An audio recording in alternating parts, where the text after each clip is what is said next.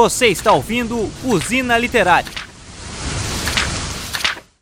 E aí, atômicos e atômicas, mais uma usina literária e dessa vez para falarmos sobre Desenhados Um para o Outro de Robert e Aline Crumb, lançado aqui no Brasil este ano pelo Quadrinhos e Companhia do grupo Companhia das Letras. Estou aqui hoje com meu irmão Álvaro Gonçalves. E aí, pesseguinhos, tudo bom?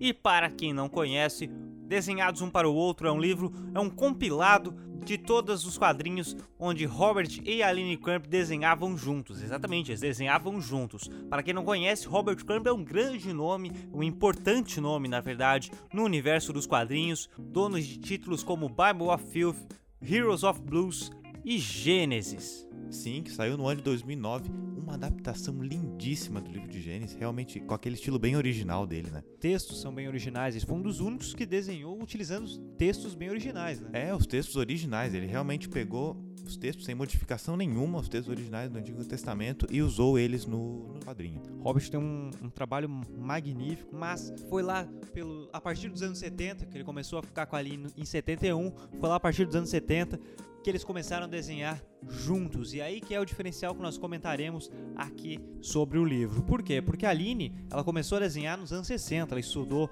artes, trabalhava muito com artes abstrata, mas ela queria, ela sempre gostou de uma narrativa. Então ela, pelo, sim, sim. ela foi para São Francisco começou a trabalhar com quadrinhos mesmo sem entender nada, ela não sabia nem fazer a linha. E ela começou a trabalhar com quadrinhos para conseguir se expressar com uma narrativa. Mas tinham muito poucas mulheres trabalhando nessa, nessa área quadrinesca, né, na área do cartoon. E aí então ela começou a publicar com os contatos, mas vendiam muito poucos, até porque ela não sabia desenhar direito, desenhava bem mal. Mas ao decorrer que foi evoluindo, aí sim começou a vender. Sem contar que os Estados Unidos naquela época também não era o país que dava mais oportunidade para mulheres nesse ramo, né? Hum. De longe era, né? Nem. Principalmente para quadrinhos, que nós já vamos puxar. O Robert ele já era conhecido sim em quadrinhos, já tinha parcerias, já tinha algumas publicações bem famosas. Sim, até sim. porque o traço do Robert é magnífico. O cara tem um traço bem, ele sabe passar pro realista e sabe ser o cartunesco.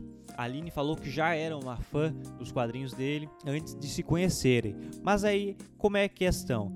Nos anos 60, 70, como é que eram os Estados Unidos? O quadrinho que tinha, não é só o quadrinho, as animações também, queriam transmitir o American Way of Life, a vida americana. Exatamente, aquele ponto de vista otimista dos Estados Unidos em que tudo é belo, tudo é perfeito. E... Então, nós somos a melhor nação do mundo. Exato, e quem vivia lá sabia que não era exatamente assim. Ao contrário, era uma grande repressão, eram, eram tempos duros, eram tempos bem duros. Então, era tudo muito bem dividido. Eram os quadrinhos, eram os quadrinhos American Way of Life, quadrinhos de super-heróis, nesse aspecto. E aí tínhamos os undergrounds. Os undergrounds que mostravam o pior do ser humano. O pior do ser humano não no sentido de maldade. O pior do ser humano, a vida real. Exatamente. O ser humano com diarreia, sabe? O ser humano com contas a pagar. O ser humano sendo dispensado de casa. O que os quadrinhos mais mainstream da época não mostravam nem a pau era os que os quadrinhos underground tinham obrigação de fazer eles. Mostrar Nossa. a vida suja, né? Exato. E nós vemos muito bem isso, porque os primeiros quadrinhos de desenhado um para o outro é uma vida de, de um casal fudido. Uhum. Uma vida de um casal tendo ali que se ralar para pagar contas, e isso já com Robert Crumb já bem famosinho, e mesmo assim era difícil pagar as contas nos quadrinhos. Sim, e sempre com aquele humoraço, daquele estilo dele que sempre não só mostrando a vida real, mas como criticando arduamente o governo. Muito. Porque uma coisa que a Aline Crump e Robert Crump sabem fazer muito bem é pegar a vida real e misturar com uma ficção totalmente aleatória numa fluidez magnífica. A fluidez que eles conseguem pegar, ah, o casal tá sem, tá sem dinheiro para pagar a conta, precisa sair para procurar algum emprego, aí do nada vai ser abduzido e sendo abduzido por conhecer um tipo de alienígena muito louco, mas aí depois vai voltar porque tem que pagar a conta. Enfim, eles pegaram uma rotina natural deles, fizeram uma coisa totalmente aleatória. E nesses alienígenas eles já encontram alguma forma de criticar alguma coisa na nossa sociedade. Cara, é incrível. É com incrível. certeza, com certeza. Então, tinha uma ideia muito fluida, né? É isso que encanta. É muito legal. Mas aí já vem mais um aspecto que dificultava as vendas de quadrinhos, principalmente nesse aspecto underground. Por mais que tivesse qualidade e tivesse um público fiel, porque que se você vai procurar aquele tipo, você já vai meio que vai estar tá limitado. Então, vai criar uma segmentação de mercado. Mas tem a questão do governo. Sim, aquele governo que pegava, pegava no pé de todo quadrinista desse tipo. Porque olha, era um ramo bem difícil de se seguir. Não, com certeza. E o que o governo queria eram quadrinhos que falassem bem, que mostrasse o potencial humano, potencial americano, na verdade. E aí chegam quadrinhos undergrounds, criando uma popularidade, falando sobre drogas, mostrando realmente a, a realidade da galera de boa, o pessoal hippie, de, é, o pessoal clássico de universidade, mostrando a real face do americano. Não é, americanos não eram todas famílias certinhas, com muita grana. Ao contrário, tinha uma, um pessoal mais do interior também, tinham de grandes dificuldades. E aí era que Robert Crumb e Aline Crumb desenhavam. Mas preciso falar quando que eles começaram a desenhar juntos. Porque eles não desenhavam sempre juntos. Exato. Começou com uma brincadeira. A ex-namorada do Robert Crumb foi visitar eles lá no interior. A Aline brigou, saiu de casa correndo, quebrou a perna. Tendo que ficar em casa com a perna quebrada, que os dois começaram nessa brincadeira de desenhar. Exatamente, passando a folha um pro outro e cada um continuar fazendo seus rabiscos ali. Sendo que, se você vai ver o quadrinho, você percebe que as coisas dele, ele que desenhou, e ela, ela que desenhou. Com aquele enorme contraste. Totalmente contraste de traços e você não só a narrativa, eles cada um escrevia sua fala, mas como eles quebram a quarta parede falando com o público Sim. e zoam isso. Ela mesma usou o fato de não desenhar como ele. Então isso é muito bom. A gente vai falar também sobre essa quebra da quarta parede, que é muito utilizada. Não só tem a crítica, como eles, eles interagem muito bem com o público deles. Porque, querendo ou não, quem lia se identificava com aquilo lá. Muito, né? Mostrava o ponto de vista da vida. Tanto que hoje, se nós lermos até os quadrinhos dos anos 70, nós vamos nos identificar. Porque é normal, é a natureza. É o pessoal ali querendo transar e a criança aparece, sabe? Então são coisas do dia a dia que, pô, tu nunca vai querer botar ah, porque é feio. Ah, eles vão botar. Enquanto os quadrinhos mainstream mostravam Capitão América, Mickey, todo tipo de vida que mostrava uma vida perfeita, perfeita eles mostravam a vida, o cotidiano de quem morava nas, mais no canto dos Estados Unidos, né? E esse diferencial é muito bacana, mostrar o, o, diferencial de traço. Agrega, cara, dá um valor, deixa bonito, porque você percebe como é que era a relação entre os traços. Por mais que, no Desenhados Um para o Outro, como é o compilado, nós vamos lendo e a gente vê a evolução. Exato, a gente vai acompanhando a evolução, principalmente da Aline. Não, a Aline evoluiu muito como cartunista. E você percebe que não são estratégias forçadas, principalmente essa da quarta parede, ou de de botar elementos reais e elementos aleatórios, mas sempre com uma crítica. Você percebe que é uma ideia tranquila, que seguiu, foi linear e que isso foi surgindo e eles foram colocando, mas de uma maneira não forçada, que já que encaixou muito bem na história deles. Encaixava em, em todas as histórias, porque não são historinhas curtinhas, cara. Não, não, não mesmo. São publicações longas. Eu comecei a ler, eu não, eu não conhecia, né? Fui conhecer a ler quando chegou o livro. Aí eu fui lendo, fui lendo, fui lendo. E eu, caramba, esse quadrinho, porque a gente tá acostumado com os quadrinhos curtinhos. Esse quadrinho tem fim. E aí fechava, você percebia como eles conseguiam transmitir mensagens e muita mensagem, diversos elementos em, em histórias bem formuladas, bem, bem planejadas. Eles se mudaram para a França em 1991, fugindo do governo Bush. Exatamente. Se não me engano. Bush pai, né? Fugiram lá em 91, descobriram uma cidadezinha bem no interior da França, uma cidadezinha bem medieval, né? É, parece medieval, as casinhas de pedra, aquelas construções bem antigas, uma cidade bem bonitinha, se cara. Se esconderam, Eles assim, se isolaram lá. Né? E aí começou aquela aquela questão. Tá, peraí, eles estavam criticando os Estados Unidos quando estavam morando lá. Porque você está vivendo, você está vivendo a, a, vendo o lado negativo dos Estados Unidos. Como é que vai ser criticar, fazer quadrinhos fora? Tendo a nossa perspectiva de fora, porque de fora é muito fácil iludir. Sim, muito. Achar que os Estados Unidos é o país perfeito. Que é a visão que eles passam para fora. Com certeza, e como vende, né? Mas aí que tá, de acordo com ele, foi justamente o contrário. Foi uma nova oportunidade. Ele utilizou isso para quê? Para fazer piadas mais ácidas porque tá distante. Ele não, não vamos apanhar não no sentido literal, mas ele não apanharia do público americano, porque ele tá longe. Inclusive, teve um monte de quadrinhos dele que acabaram por não ser lançados. E que, tipo, alguns até hoje não foram lançados, porque eram da época que ele tava lá. Isso é uma verdade, porque quando ele tava lá, ele fazia sátiras, mas não é só na questão de uma censura governamental. É, é noção. Eu, pô, se eu publicar isso aqui, eu tô, tô, eu tô lascado. Então, que bom que ele teve essa perspectiva otimista de não, vou usar isso ao meu favor. Sim, Agora sim. tá a minha oportunidade de de lançar essas minhas piadas ácidas. Receita Federal já foi até na casa dele, né? Já foi, já recolheram umas sim, obras, né? Sim. E assim ele foi seguindo. É, criticou Bush quando saiu dos Estados Unidos, criticou Clinton, o Bill Clinton, George Bush, o Jr., o Obama. Esse é o bom, ele sempre, por mais que Obama tinha o seu lado de esquerda, sendo compactuando um pouco as ideias do, do Trump, ele não. Do Trump, não do Trump, tá, meu povo? compactuando algumas com as ideias do Trump, ele não deixou a opinião política impedir críticas. Ele seguiu criticando até o Obama. Mas aí que chegamos no Trump. É, pois é. Quem gera uma vítima Trump. de Robert Crumb antigo. Desde os anos 90, né? Desde os anos 90, desde os anos até meados ali do, dos anos 80. Porque Donald Trump é famoso pelo por seu bilionário do mercado imobiliário. Tanto que ele aparece até no filme do Wall Street. Sim. Poder e cobiça. E não podemos esquecer do Esqueceram de Mim, né? Esqueceram de Mim, é Aparece verdade. lá também. grande então, um grande homem do mercado imobiliário, mas que já era um criticado por Robert Crumb, porque ele leu a arte da negociação, Sim, né? sim. Art of the Deal, se eu não me engano, Era algo assim. do, do Donald Trump, aquele livro, e falou que achou nojento Ele ficou com desgosto daquele livro, cara. Nossa. por táticas antiéticas, de basicamente você passar por cima para conseguir o seu negócio. A classe ideia de negociação desumana, digamos assim. Exato. Infelizmente, ainda é bem comum. E é muito forte lá nos Estados Unidos. A apropriação de, tipo, de que eu saio daqui, de desabrigar pessoal sem ter o lado humanitário. O que, perfeitamente como você colocou, o Robert teve um desgosto lendo aquilo e sempre utilizou piadas com Donald Trump, falando que ele era o homem mais maligno do mundo.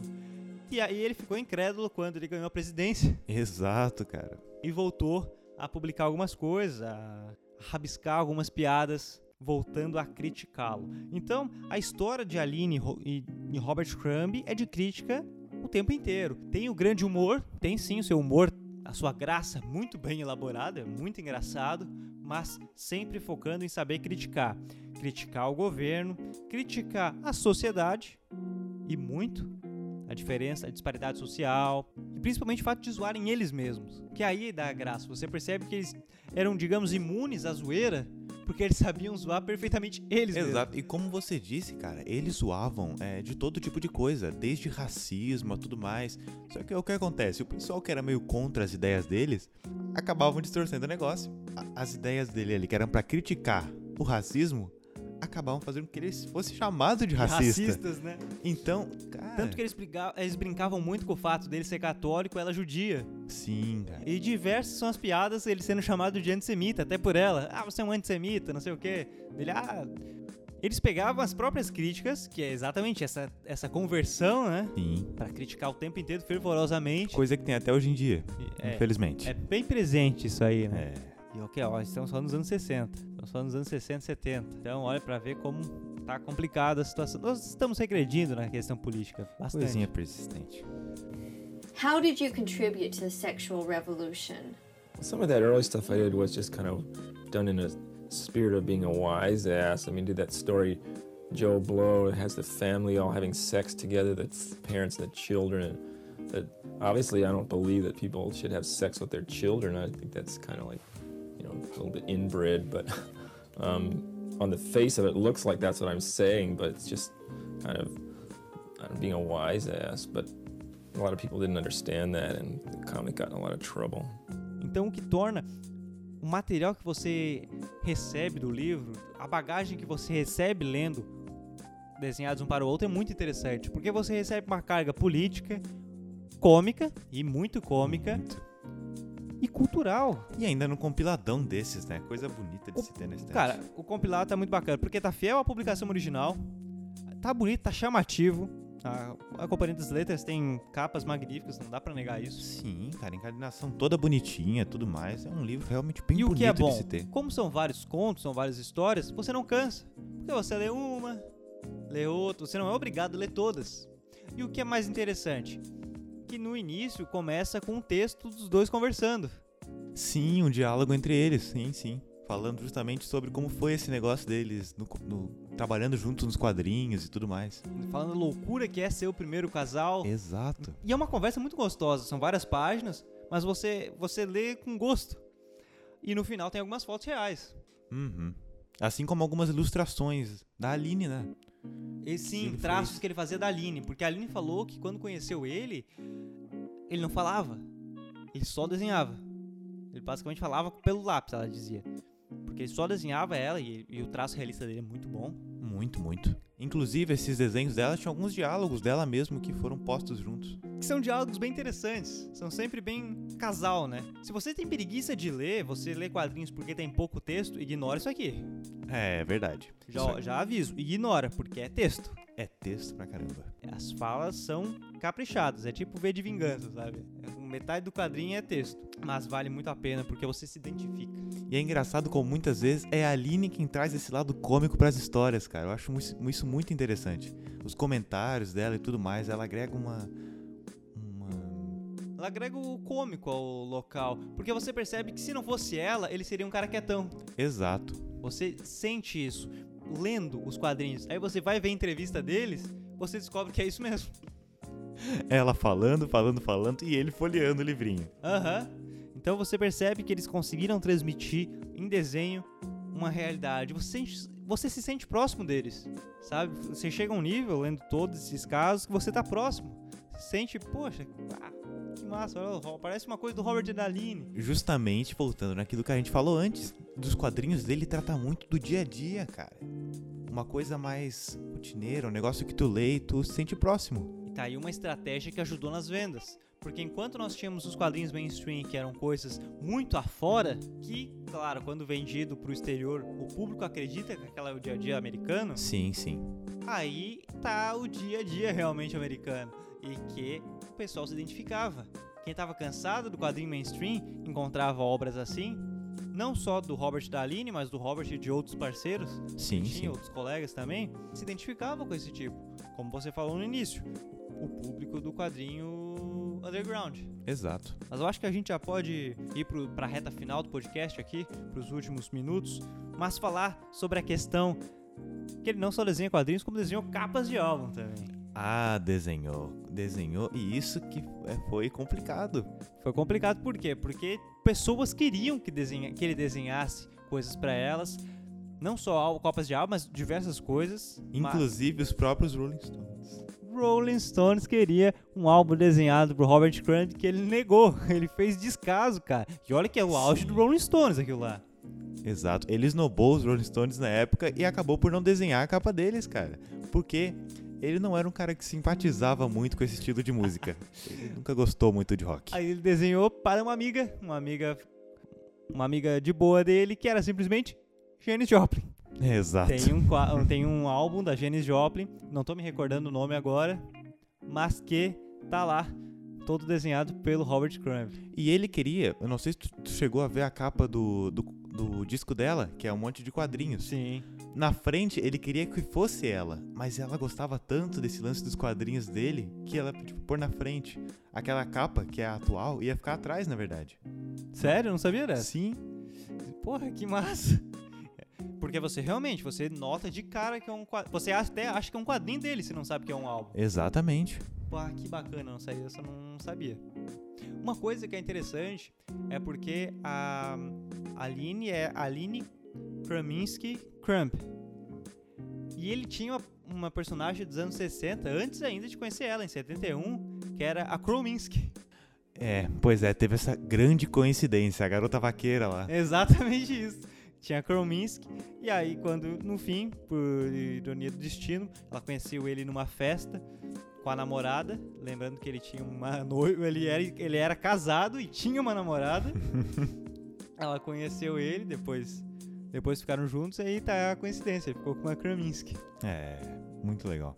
Mas essa da Janis Joplin é demais, ele tem negado Rolling Stones no auge, cara. Uhum. podemos seguir. Podemos então ir fechando. Falar que, a- como nós já falamos, a encadernação tá linda. O livro é muito gostoso de ler, você não cansa porque não tem. Porque são vários contos, então você lê um, descansa e aí vai indo. É um ótimo livro para você ler. Conhecer um pouco mais sobre dois grandes artistas que nem é tão falado aqui no Brasil, mas quem busca sobre quadrinhos vai descobrir a importância deles. Eles estão casados que há mais de 47 anos? É, 47 anos. É, é tempão junto, é muita história. E os que trabalham com quadrinhos têm eles como exemplo, né? Não, eles são grandes inspirações Muito. pro universo dos quadrinhos. Então, se você simpatiza com isso, se você gosta desse- dessa pegada underground, se você gosta de quadrinhos, e é importante saber a história dos quadrinhos, sabendo de Robert Erin Crumb, procure. Nós vamos deixar o site aqui, o link do Companhia das Letras da loja, porque esse livro lançou esse ano, lá nos Estados Unidos lançou em 2012. Tivemos a honra de ser lançado, trazido pelo Quadrinhos de Companhia, e que bom que foi por eles, porque né, a encadernação tá muito legal, bem Exato. fiel. Então não deixe de procurar. Espero que vocês tenham gostado. A gente, na verdade, teria muito mais coisas pra falar. Dava pra fazer um podcast muito maior sobre isso. Então, se você gostou e, pre- e pretende ouvir um podcast muito maior, só pede aí, que com certeza, e nós faremos com gosto, né? Exatamente. não custaremos nada pesquisar mais sobre esses dois grandes artistas. Eu espero que tenham gostado. Quero agradecer meu irmão Álvaro Gonçalves. Muito Opa. obrigado. Beijão aí. E nós vamos ficando por aqui. Agradecer a todos que ouviram. Um forte abraço, um beijo e até mais. E não esqueça de falar sobre o podcast com seus amigos, divulgar, compartilhar, porque o melhor jeito de divulgar podcast é boca a boca e compartilhando você ajuda demais. Deixe seu curtir, se inscreve aí para receber em qualquer feed possível e deixe seu comentário, porque ajuda, né? Ajuda muito, né? Um forte abraço, um beijo e até mais. Beijo na bunda. Você ouviu Usina Literária.